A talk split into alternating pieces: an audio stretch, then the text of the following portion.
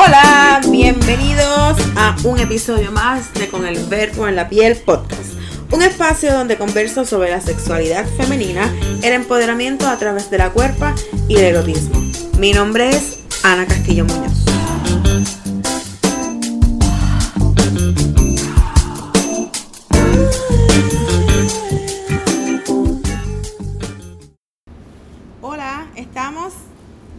Episodio más de Con el Verbo en la Piel podcast. Estoy bien contenta. Siempre digo lo mismo. Es que en verdad siempre estoy contenta. Eh, esta vez tengo a una invitada especial y vamos a hablar de muchas cosas bien interesantes. Eh, quiero darle la bienvenida a Brenda Mejías de el blog Traveleira. Hola Brenda. Saludos a todos, saludos Ana. Hola, ¿cómo estás? Pues bien contenta de estar aquí contigo. Qué linda, muchas gracias. Este, hoy vamos a hablar, como dije hace un ratito, de muchas cosas. Pero antes de, ¿verdad?, entrar en detalle, a mí me gustaría un poquito que me hablaras de quién es Traveleira y de dónde surgió y todo lo demás para que la gente te conozca. Ok, pues Traveleira es un blog que surge en 2014 básicamente. Eh, surge gracias a alguien que tú quieres mucho, que es Mayra Santos Febre. Yay, Mayra. Porque realmente fue quien me metió el blog en la cabeza de que yo tenía que dedicarme a la crónica de viaje. Y como yo no sabía cómo se hacía eso, ni cómo se comía eso, ni nada del, por el estilo, pues yo dije, pues voy a tener que empezar por internet. Pero yo no tenía ni idea de cómo se hacía un blog de viaje, así que yo lo que quería era un espacio para publicar mis crónicas y de ahí evolucionó al blog que es hoy. Y entonces, ¿hace cuánto tiempo tú empezaste a viajar y conocer el mundo? La primera vez que viajé sola, que yo creo que ese es el punto en el que me convertí en viajera, fue en el 2013. Ah, ok. Que me fui sola a hacer mi propio Eurotrip y de ahí regresé y dije, pues esto es lo que yo quiero seguir haciendo. Entonces, este, yo sé, ¿verdad? Que tú estuviste viviendo fuera de Puerto Rico durante mucho tiempo. ¿Me puedes explicar dónde estabas, qué estabas haciendo y cuál era la motivación, ¿verdad? Pues por estar fuera de Puerto Rico. A ver, yo en 2016 me fui a España, a Girona específicamente, a hacer un máster en turismo cultural. Mm, Motivaciones de por qué yo quería estudiar turismo cultural, pues yo había estudiado pues, mi bachillerato en lenguas y en literatura y de repente tú te quedas como que, ajá, fuera de investigar quizás la academia, ¿qué otra salida tiene esto? claro. Y dije, pues a lo mejor pues por el lado turístico, pues qué sé yo, si no es educación es turismo, pues que eran las cosas que yo había trabajado, dije, a lo mejor por aquí es que está la salida. Y encontré este máster, me gustó la idea, además ya había empezado con el blog, yo sabía que eventualmente el blog iba a ser como un motor para propulsar otros proyectos dentro de lo que eran los viajes, quizá el mundo turístico, quizá pues emprender en otras cosas y como que todo eso fue como mis empujoncitos para yo decir, pues mira, sí, me voy y hago entonces la maestría. ¿Y cuánto tiempo estuviste fuera? Un año y par de meses, no fue tampoco tantísimo tiempo, pero sí, da para algo. Y entonces, háblame un poquito de esa Brenda, este, que se, ¿verdad? Que se formó y, y- y que se forjó en España. Uf, qué difícil esa pregunta. Ah, Pues no sé, yo creo que mu- o sea, no, no, no hay mucha diferencia. Yo creo que Brenda siempre ha sido Brenda independientemente de dónde esté. Porque yo tengo bien claro qué yo soy, qué yo quiero y qué me gustaría hacer. Y creo yo que viajar siempre ha sido también en parte una ayuda para encontrarme a mí misma, porque estando en otros lugares, pues también soy un poco, no sé, este logro encontrarme, conocerme mejor porque estoy midiéndome en lugares distintos siendo yo misma. Yo no sé si eso tiene algún sentido, pero va por esa onda de que cada vez que yo viajo sola, pues mira, toca organizarme de cierta manera, toca buscar qué tengo que hacer por mí misma. Ya es un lugar distinto que vamos. Aunque tú tengas panas en el destino, no es lo mismo que tú ser del destino porque, pues, no necesariamente es como, vamos, como aquí en Santurce o en San Juan en general, que no importa dónde tú vayas, siempre vas a ver a alguien que tú conoces o que has visto antes. ujú. Cuando tú viajas solo o estás en un lugar solo, pues no necesariamente te vas a cruzar siempre con la misma gente. Claro. Y sea, yo creo que eso es como, te ayuda como todo el tiempo a planificarte, a observar qué es lo que te toca hacer, organizarte, que aunque tú no seas un ser organizado, en el momento que tú viajas solo, te toca organizarte no matter what. Este, mira, ¿qué, qué, es- qué- qué es lo que significa para ti? Tengo muchas preguntas en la mente, pero ¿qué significa para ti viajar sola? Viajar sola, eso siempre. A ver, es el es viajar conmigo mismo, punto. Es así, así de, de redundante. Viajar conmigo misma es saber que yo siendo yo y estando conmigo y tomando mis decisiones me lo voy a gozar. Claro. Que soy capaz de, de que con lo poquito que yo pueda hacer, pasármela súper o aprender de la experiencia. Que no necesito compartirla necesariamente con alguien más, vamos. Que si la comparto con alguien más tampoco está mal. Pero es el simple hecho de que yo soy capaz de hacerlo por mí misma. Mira, este, a mí me parece todo esto muy interesante porque yo reciente, bueno, no recientemente, pero sino como que hace dos años yo tomé la decisión de que yo quería viajar más. Y obviamente este año no pude viajar porque el huracán María me azotó económicamente, creo que a todo el mundo. Yo honestamente pienso que viajar después de María es un acto de valentía, más Sí. que otra cosa, porque es que las prioridades económicas son otras Ujú. Y viajar es, o sea, es un privilegio, punto. Entonces, lograr hacerlo post María es un acto de mucho valor. Sí, y entonces mira, no, no, no pude viajar y yo tenía así como un vision board y yo decía, pues quiero ir a España o quiero ir a Colombia este año, pero la realidad es que no, no, no se me dio. El- a casi todo el país eh, las finanzas con María se le jodieron. Claro, esa es la palabra. Y nada, yo dependo de mí, y ese, ese es otro cuento, ese es otro podcast.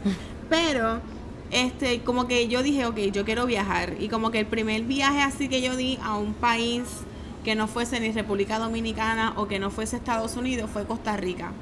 De hecho. Y este Costa Rica yo viajé con una amiga porque yo tenía el miedo de irme sola. De igual forma iba a ir en un tour, pero como que aún así pues tenía ese como que ay no, no me quiero ir sola, bla bla. bla.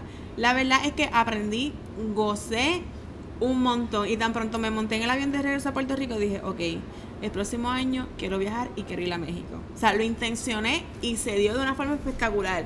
Ya cuando fui a México fui con otra amiga y ahí sí que nos fuimos literalmente por nuestra cuenta. Buscamos Airbnb, buscamos todo. O sea, nosotros nos encargamos de nosotras mismas hacer nuestro propio, nuestro propio viaje, nuestra propia experiencia. ¿Cuál tú crees que es el reto mayor para una mujer eh, que viaja sola? Yo creo que el reto mayor para cualquier viajero solo es precisamente el que los gastos recaen solo en ti. Ah, No importa de qué hablemos, ese es el peor de los retos porque cuando tú viajas con alguien más, por ejemplo, un Airbnb, pues precisamente compartes los gastos con una persona más. Es como que, pues, encontré un Airbnb que costó 50 a la noche, pues no, mentira, voy a pagar 25. Y entonces ya cuando tú viajas solo, entonces eso se complica un poco más.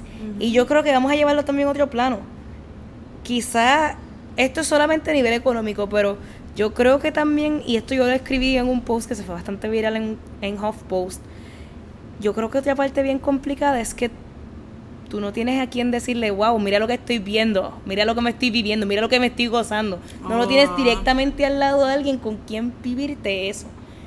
Y hay momentos en los que realmente tú no sientes la necesidad de tener a alguien como para eso, pero hay momentos en los que tú dirías, contra, si fulano de tal estuviera aquí, qué cool sería que viera esto, que viviera esto, porque esa parte de ser un ser social a veces se extraña. Ok. Mira, este.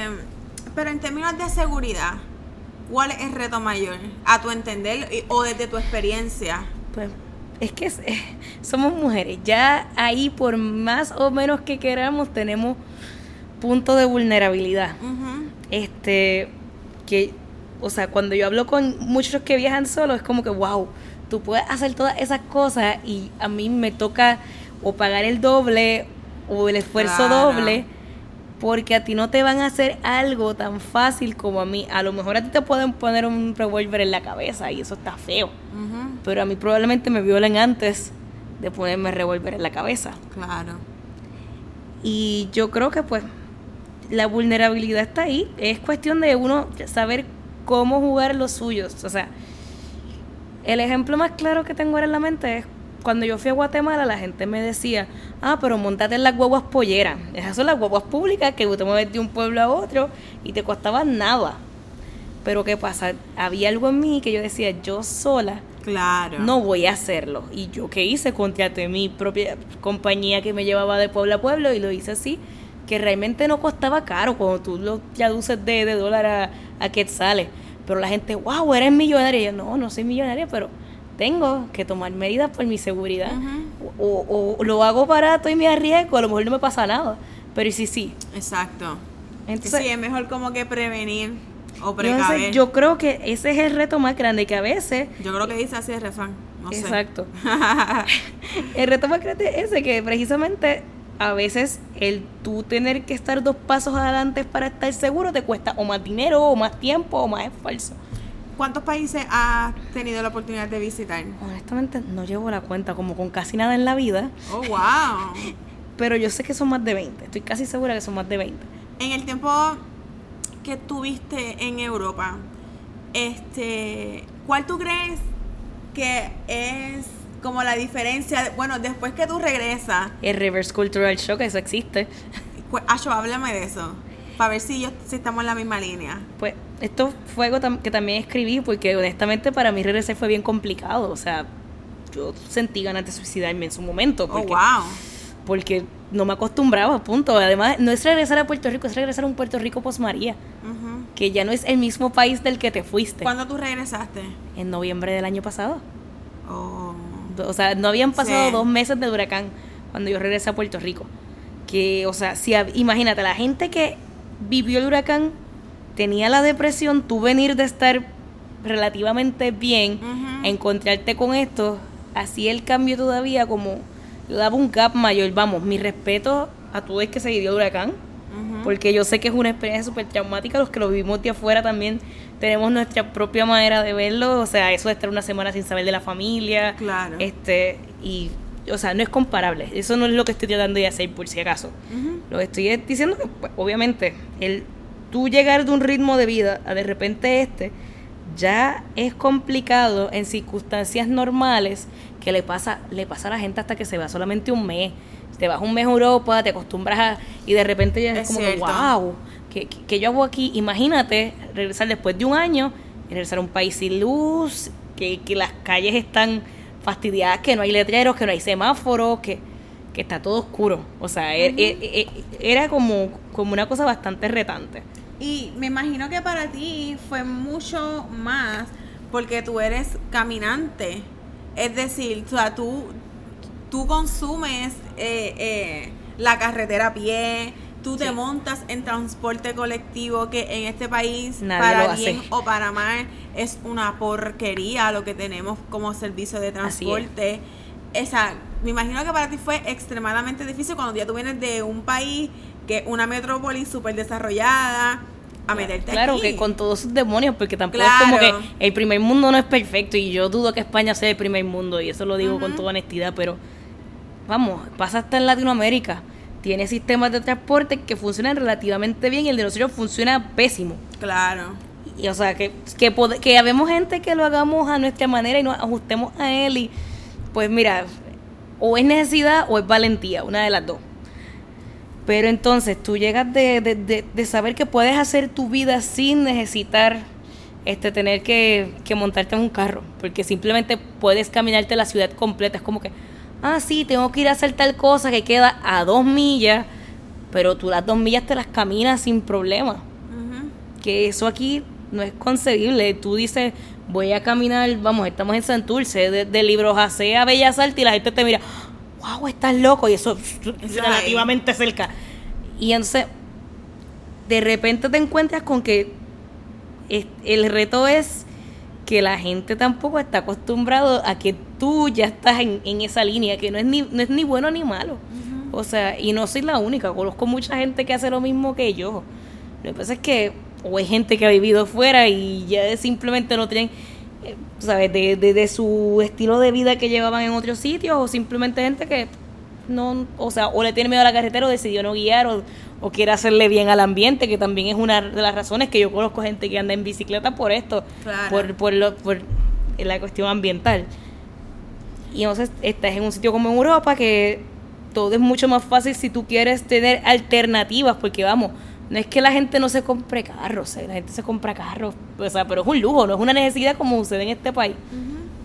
Mira, este, ya que estamos hablando de lo que implica viajar sola, eh, hablemos de el sexo o los encuentros sexuales casuales en distintos países, ¿verdad? Donde te encuentras sola. Es como aquí. Si tú eres una persona soltera y de momento sales a janguear, te encuentras con una persona, hicieron un clic, eh, bebieron juntos toda la noche, por dar un ejemplo, ¿verdad? No es que pasa todos los días, pero Pero es algo que puede algo pasar y que no, no tiene nada de malo, ¿verdad? Pues que eso también es medio tabú. Pues me gustaría entonces que habláramos quizás un poquito de eso, de lo que implica para, ¿verdad? O el viajar sola en términos sexuales. ¿Cuán, o sea, si es fácil conseguir una persona con quien intimar? Eso, eso, me gustaría como que habláramos de eso un poquito. así Claro. como- A ver, pues por dónde empiezo. Yo creo que no es que sea difícil, pero uno tiene que tomar sus medidas de seguridad desde de, de- de- de- de- desde la salida, punto. ¿Qué es una medida de seguridad? O sea, dime por lo menos algo que tú dices, ok, antes de yo tirarme a, a Perencejo de, de Turquía, por darte un ejemplo, que yo tengo que...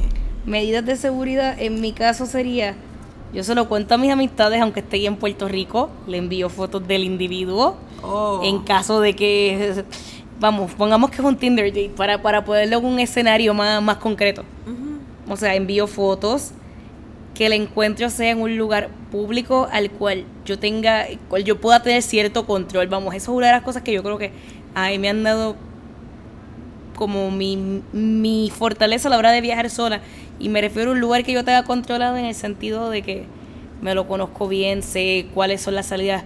No, o sea, es que si yo no estoy en control mientras yo viajo sola, yo siento que no sirvo. Y yo sé, vamos, yo sé que hay gente que no es buena orientándose. Yo, esa es la parte que yo toco madera, yo me puedo orientar en cualquier lugar del mundo. Ok. Y si yo sé que yo de ahí puedo salir y tengo cerca, que sé yo, la estación de policía, tengo un hospital, tengo un teléfono, tengo, aunque sea un Starbucks en el cual yo me puedo conectar, entonces yo puedo ya como manejar un poco mejor la situación. ¿Y cómo, verdad? Yo, yo, yo no sé porque yo no he ido a Europa, así que si alguna persona me quiere llevar a Europa, déjame saber. Que me lleva a mí también. Pero, ¿cómo son los acercamientos? ¿Cómo se dan? ¿Es distinto al escenario puertorriqueño? Honestamente yo creo que no. A lo mejor voy a sonar súper ignorante, pero yo creo que, que es importante preguntar Sí, eso. yo creo que sí, que es muy... Yo creo que no, que el acercamiento a nivel global es igual, porque si tú vas a Estados Unidos, incluso es peor que aquí, son más secos y más rough. Son más, van más al grano. Porque no sé si les ha pasado, me imagino que tiene que haber gente aquí que haya hecho match en Tinder en Puerto Rico con gente de Estados Unidos, que los que vienen de vacaciones, de visita, o vamos, los, los cryptocurrencies que se están mudando últimamente, que hay mucho gringo que tú miras el profile y te dice, I just moved to Puerto Rico, o sea, hay, o sea, de que hay cómo hacer estudio de campo en este asunto, lo hay, tenemos. Este, y realmente el approach es bien frío. O sea, o son muy directos o te hacen comentarios súper incómodos a los fuckboy, porque no, hay otra, no encuentro otra palabra que, que usar en este caso. ¿Qué, ¿Cuáles han sido esos comentarios que tú has recibido? Que te hacen como comentarios directamente de, ah, qué tetas o qué culo, o cosas como esta. Ok. ¿Por ¿Y tú te sientes ofendida cuando eso pasa? No es ofensa, porque yo creo que, que no, no, no, no, no es, en mi caso no llega al nivel de ofensa, pero uno dice, en serio, loco, tan aburrido, no tienes otra cosa mejor que decir. Es como que, ajá, yo sé que probablemente queremos llegar al grano, pero llévamelo por, por el caminito más largo, no sé. Ok, fíjate, ahora me estás diciendo eso y eh, estoy pensando en el acoso callejero. ¿No sientes tú que ese mismo, esa misma eh, acercamiento de esa forma un tanto violento puede también ser acoso callejero? Lo es. Lo es. Te lo estoy diciendo porque molesta en una aplicación que sea alguien que te acaba de conocer, independientemente de lo que tú estés buscando o lo que no, que te salgan directamente con eso. Es que tú te sientes, o por lo menos a mí me pasa, me siento como carne carroña. Como que yo soy un pedazo de carne y tú estás buscando simplemente comer, o sea, salvajemente, como si fueras un, una hiena o algo así. Claro. Es como que yo creo que esa es la diferencia en el hecho de, de ser humanos, de ser seres sociales, que por lo menos te da break de hablar, de conocer a la persona, aunque sea solamente para meter mano, por lo menos tener una conversación, reírse un rato. Yo creo que eso ayuda un poquito. Yo sé, yo a nivel de viaje me he encontrado con todos los escenarios, con los que son bien rojos y con los que por lo menos, pues, mira, qué sé yo, te, un café de ríes y pasó, y si pasó una sola vez, pues cool, ya se acabó. O gente con la que sí puedo mantener, eh, eh, eh, te puedo decir, hay gente con la que mantengo amistad después de todo. Y a lo mejor no va a pasar nunca más en la vida, pero son panas. Este, todavía tengo, tengo lo del acoso callejero resonando en mi cabeza, porque cuando acoso acoso, punto. Independientemente de, de si, o sea, acoso es acoso, punto. Pero muchas veces yo he escuchado, y quizás este es un comentario muy feo que la gente repite, repite, y quizás yo lo voy a hacer ahora, es que la gente, como que específicamente lo he escuchado de hombres, dice, ah, te están acosando o sientes o, sientes que, no te gusta el comentario porque el tipo es feo porque simplemente el tipo no te gusta. Porque si llega a ser uno que está bien bueno, se lo permite. Y a mí eso como que hasta cierto punto me molesta porque aún así, si aún siendo el tipo el más evo del mundo y me sale con una rabasca como esa, yo pienso que aunque en mi subconsciente o del saque yo diga, ya lo está bien bueno, me lo quiero llevar, o sea, solamente con ese tipo de acercamiento tan grotesco, tan horrible y con tanta falta de respeto, automáticamente uno lo descarta. Yo estoy completamente de acuerdo. Yo le estaba dando de explicar hace poco a, alguno, a uno de mis estudiantes, de hecho, pues, porque soy maestra italiano, así que eso. estaba dando de explicar a uno de mis estudiantes que, porque es que se meten claro, los estudiantes siempre quieren saber más de la vida de uno, eso, no falla. Y empezaban, pero a ti cómo te gustan los hombres, Missy? Y yo trataba de explicarles que para mí es mucho más importante cómo un hombre me habla que cómo se ve. Que él puede ser el jevo más jevo, pero si a la hora de hablar, no, el mensaje que me está diciendo, y vamos, yo soy una persona que habla cuatro idiomas, o sea, no, no es como que no, es que porque me hable un idioma me van a hablar más bueno. Si en ese idioma tú me estás diciendo cosas que a mí no me gustan, automáticamente estás descartado. Exacto. Y entre esas cosas que no me gustan está el acoso y puede ser Ricky Martin en persona y me zumba un comentario así, yo creo que es como que de Adria. Qué bajón, qué triste. Ricky, mi amor, si estás escuchando este podcast, no hagas el comentario, pero mándame un mensaje o algo. Estoy bien para ti.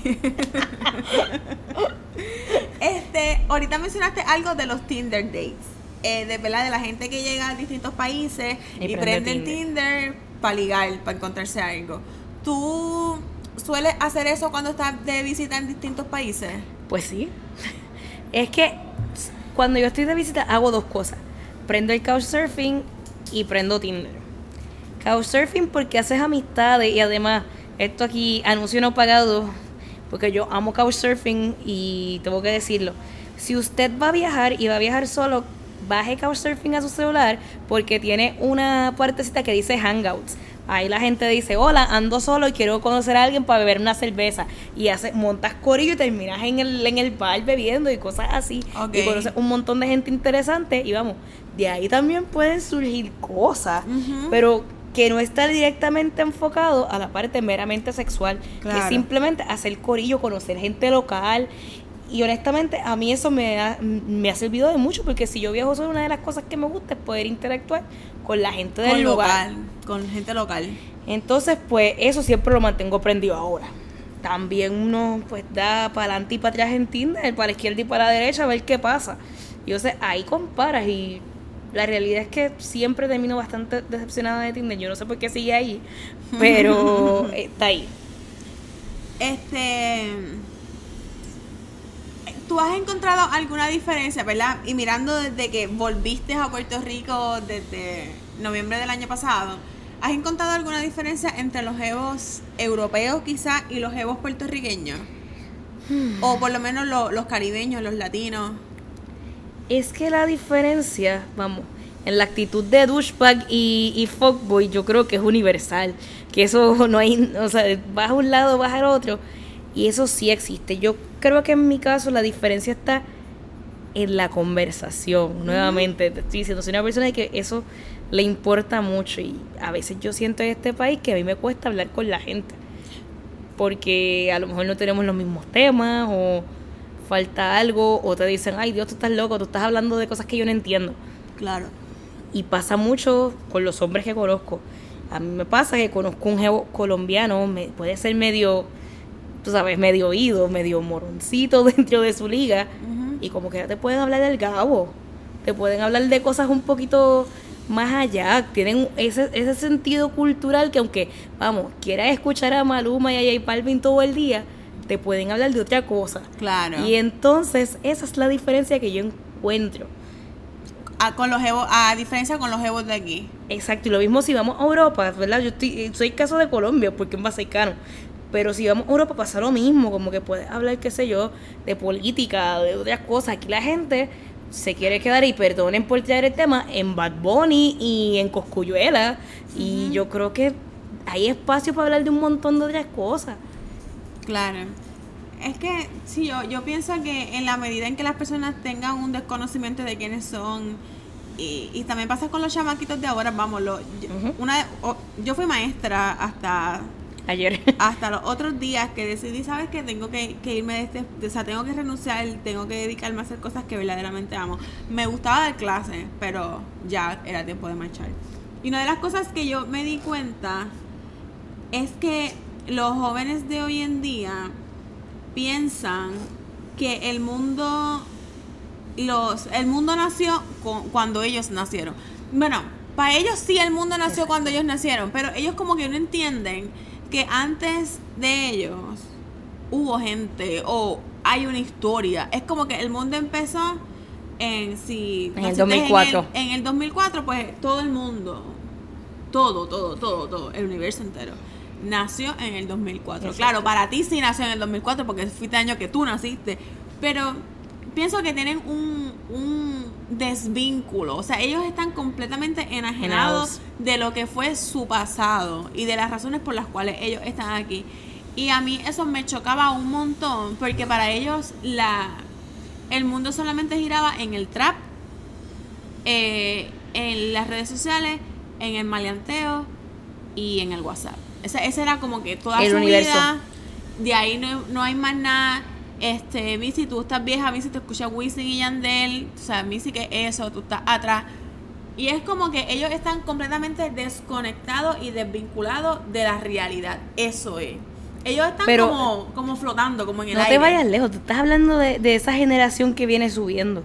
Pero el problema es que hay gente de la generación de nosotras que está en, está en ese viaje. Es verdad. Eso es más triste aún.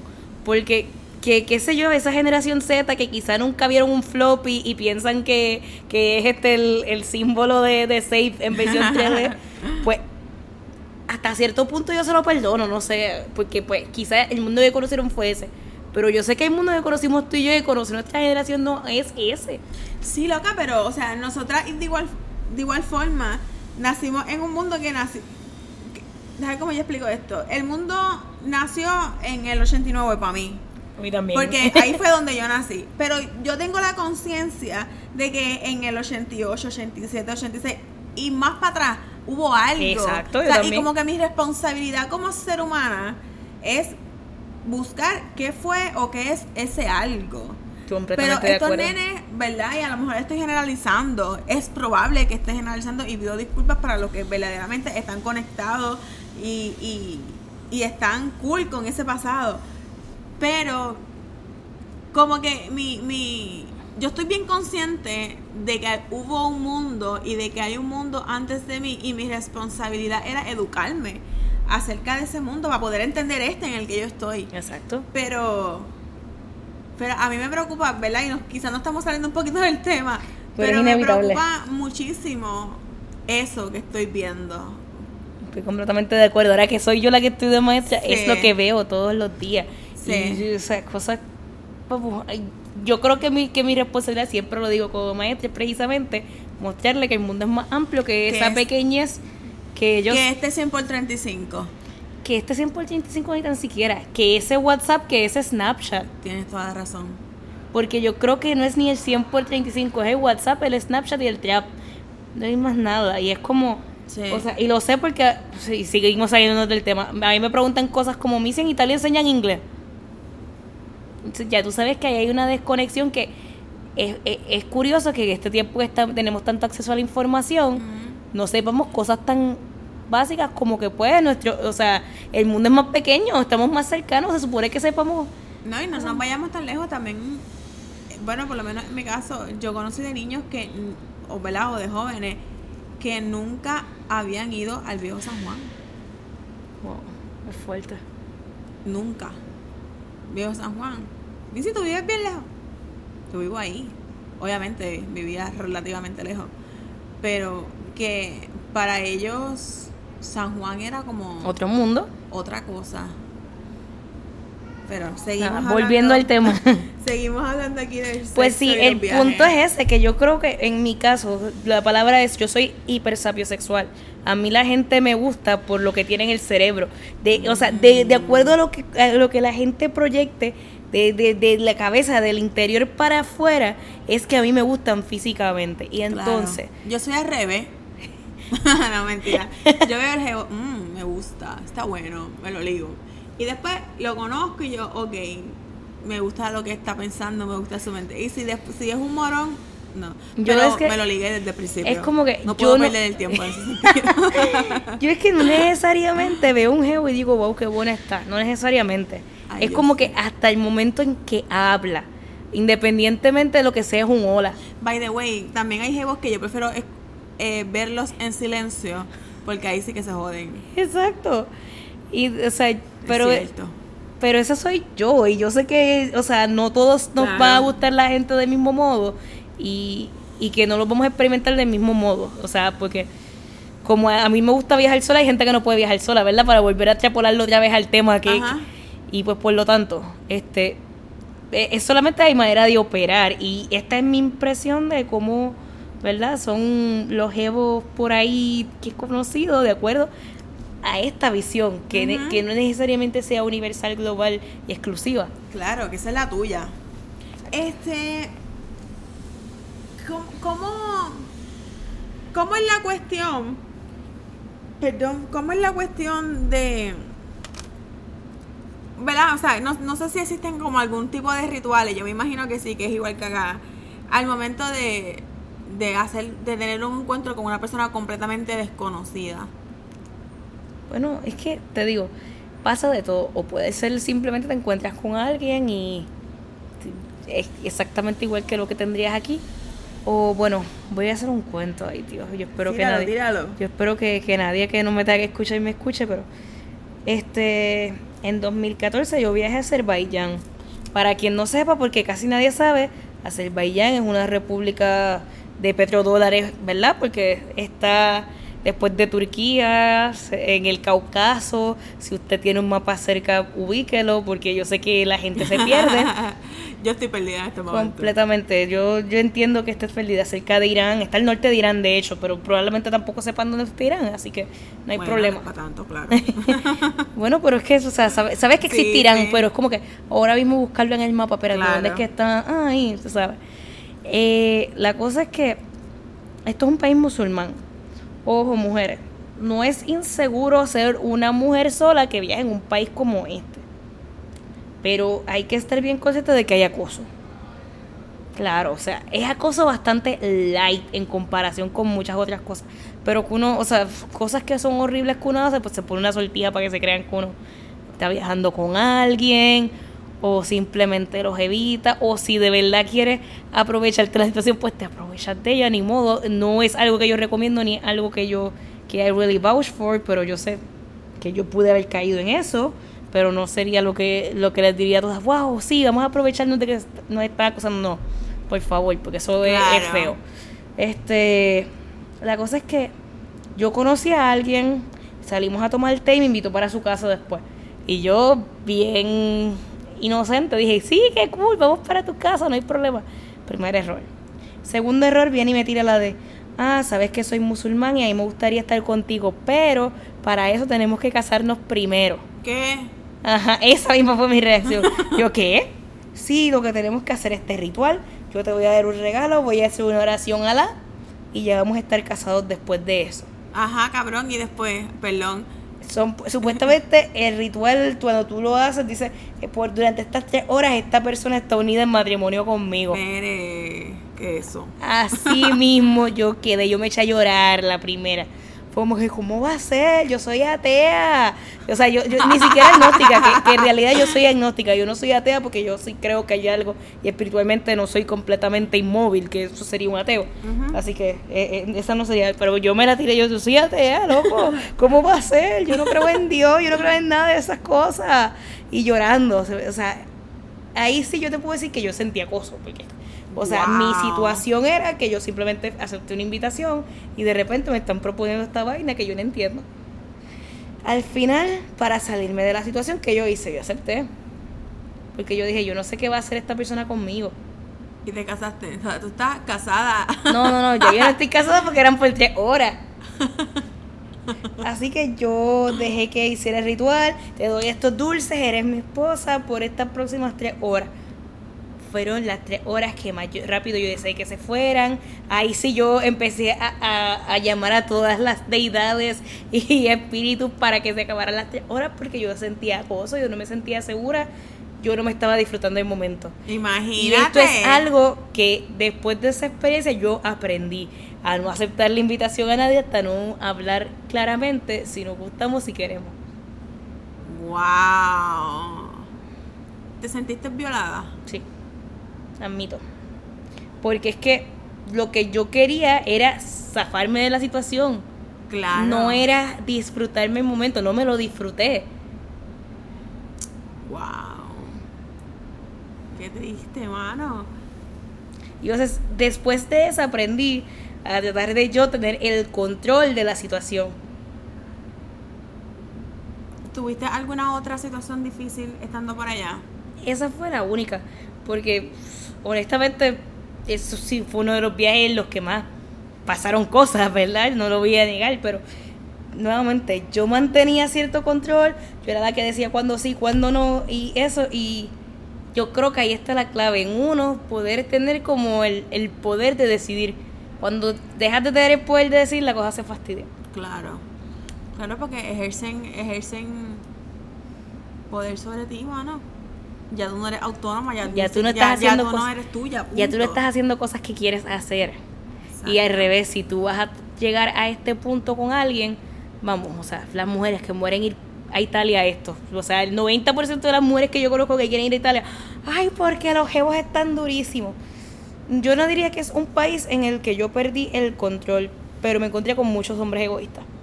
¿No puedes hablar un poquito más sobre eso? Ok, este, hombres egoístas en el sentido de que así de feo. Lo que están buscando es una mamá. No están buscando satisfacerte o satisfacerse mutuamente, que yo creo que, vamos, si vamos a buscar sexo, no independientemente en un viaje, vamos a buscar sexo en la vida, es satisfacción mutua. Claro. Y mi experiencia es que los italianos, mi experiencia, Corillo, yo sé que hay mujeres que dicen, wow, son la hostia, es que los italianos no buscan la satisfacción mutua, buscan la propia y se acabó, porque como eso es lo que las nonas les enseñó a hacer, a que se hartaran de pasta y que todo era porque pues me tengo que llenar yo, yo, yo, yo, pues pierden el foco de que no es solamente tú, loco. ¿Tú no crees que eso a veces pasa con los, los jevos de aquí? los de aquí van en la misma. O sea, traigo el tema de verdad porque si estamos hablando de, encuentros afuera, pues, pues estamos hablando de encuentros afuera. Pero, honestamente, esto también es mi experiencia con los puertorriqueños. Y, modestia aparte, este, perdón, yo evito los jebos puertorriqueños. Yo creo que ellas se dieron cuenta con todo lo que yo he dicho. Y esta es la razón. Ok. Pero qué bueno también que lo puedes avalabrar. Baby, si eres boricua no le tires ahora en vos te le puedes tirar, pero... sea, Pero se- que sepas no seas hablar. salamandra. Después que sepas hablar, todo va a caer en su sitio. El problema es que, o sea, tienes que saber hablar y tienes que entender que el sexo es para dos, no es para uno. Exacto. Es sencillo. Las matemáticas son simples. Mira, este.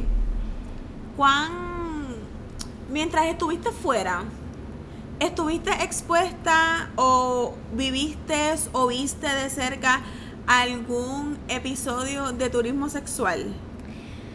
A ver, yo no lo he vivido de cerca, no lo he sentido de cerca. Yo conozco historias que me han hecho en el camino.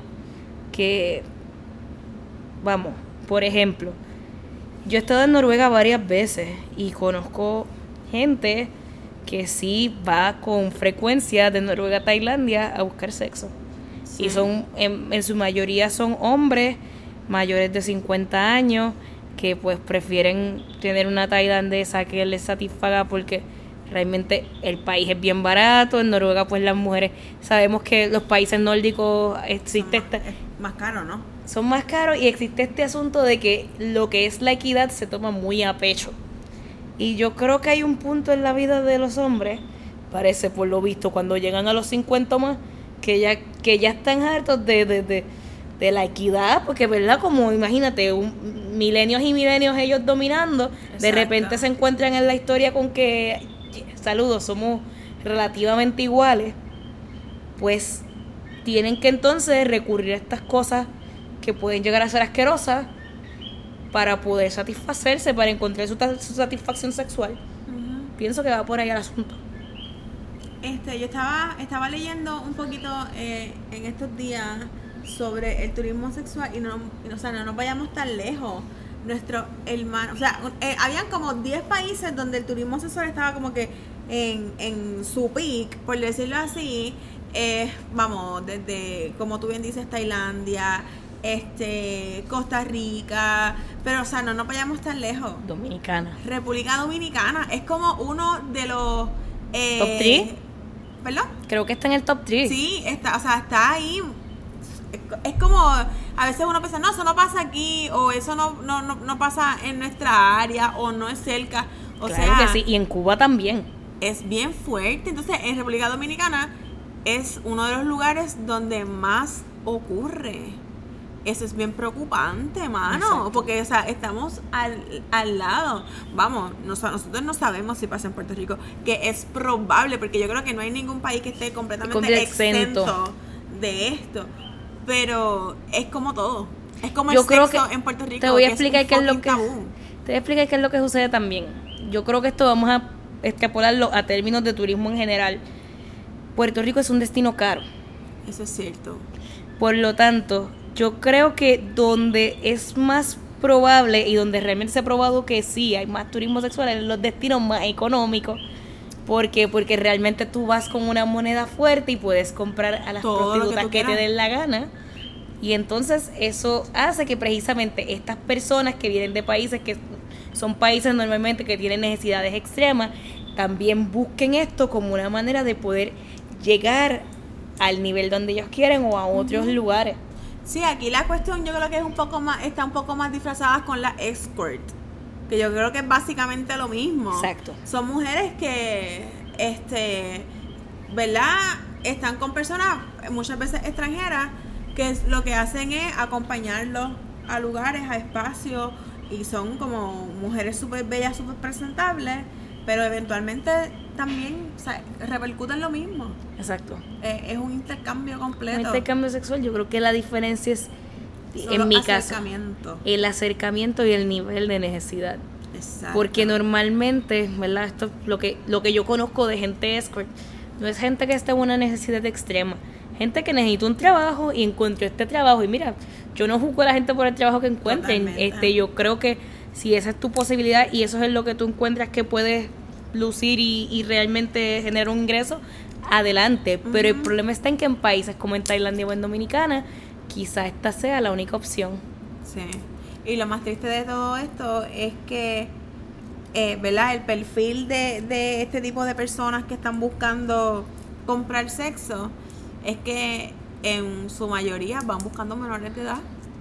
Son hombres, como ya acabo de decir, que están sobre los 50 años, que buscan mujeres relativamente jóvenes, preferiblemente menores de edad. Eso está completamente probado. hay montones de estudios maravillosos sobre el tema. Hay mucho trabajo que hacer, sobre todo los que estamos en el campo del turismo. O sea, me incluyo porque, ¿verdad? Pues tengo mis estudios en turismo cultural y no sé cuánto nosotros dentro de, nuestra área podemos hacer, pero creo que algo se puede hacer. O sea, no, no porque el problema es que repercute en tráfico de menores. Claro. Y o yo creo que hay una diferencia entre una mujer, por más que querramos, que ya tiene 20 años, que dice quizá esta es mi salida para llegar a Europa, a que una familia diga, a esta nena de 14 la vamos a meter a esto para que nos saque a todos de la pobreza. Claro. Que yo creo que por ahí también va mucho del asunto. Sí, tienes toda razón. Este, yo creo que estamos estamos set. No sé si quieras añadir algo más. Mm, bueno, yo qué les puedo decir. Este, antes de antes de antes de terminar este podcast, ¿te gustaría darle como algunos consejos a mujeres que viajan solas que tengan en mente al momento de quizás eh, tener algún encuentro erótico sexual con una persona desconocida? Yo creo que lo que dije, este siempre lugar público para empezar, para tantear a la persona, dejar gente al tanto de dónde ustedes están, independientemente estén en otro país, ubiquen, ¿verdad? La, la, embajada, los lugares que necesiten para la emergencia. Y yo creo que en general, si hacen eso, para estar relativamente segura. Vamos, digo relativamente porque nunca uno está 100% seguro en ninguna circunstancia. Y lo otro es, pues miren, sean viajeros responsables. Y esto no es para las mujeres solamente, esto es para todo el mundo. Este, yo creo que, ¿verdad? el sexo cuando se viaja, pues no es algo que sea negativo, no es algo malo, pero tiene que hacerlo con responsabilidad para no caer en lo que acabamos de hablar del turismo sexual, que sea algo consentido, que sea algo que se disfrute, que sea algo que, que sea para pasarla bien y que realmente pues sea más lo que le llene que lo que le reste. Exacto. ¿Pueden eh, decir tus redes sociales para que la gente te pueda seguir? Pues sí, en Facebook, Twitter, Instagram, Pinterest me encuentran como Traveleira, traveleira.com y ya saben, ahí a las órdenes. Bueno, Brenda, muchas gracias por compartir este espacio y sacarle tu tiempo para hablar de este tema. Gracias a ti por la charla, estuvo divina. Mira, dile a esa gente ahí por favor que me den cinco estrellitas. Sí, zumben todas las estrellas que puedan, esa es la que hay. hasta luego, gente. Chao. Bye. Gracias por quedarte hasta el final de este nuevo episodio de Con el Verbo en la Piel podcast. Para mí es muy importante todos tus comentarios, así que te invito a que nos escribas y nos dejes saber qué piensas, si te gustó, si no te gustó, qué tema te gustaría que trabajáramos en futuras ocasiones. De igual forma, te quiero invitar a que visites nuestras redes sociales. En Facebook nos puedes conseguir como con el verbo en la piel. En Instagram nos consigues como arroba verbo y piel y también nos puedes visitar en nuestra página web www.verboypiel.com. Así que, dicho eso, te agradezco nuevamente por estar en sintonía con nosotros.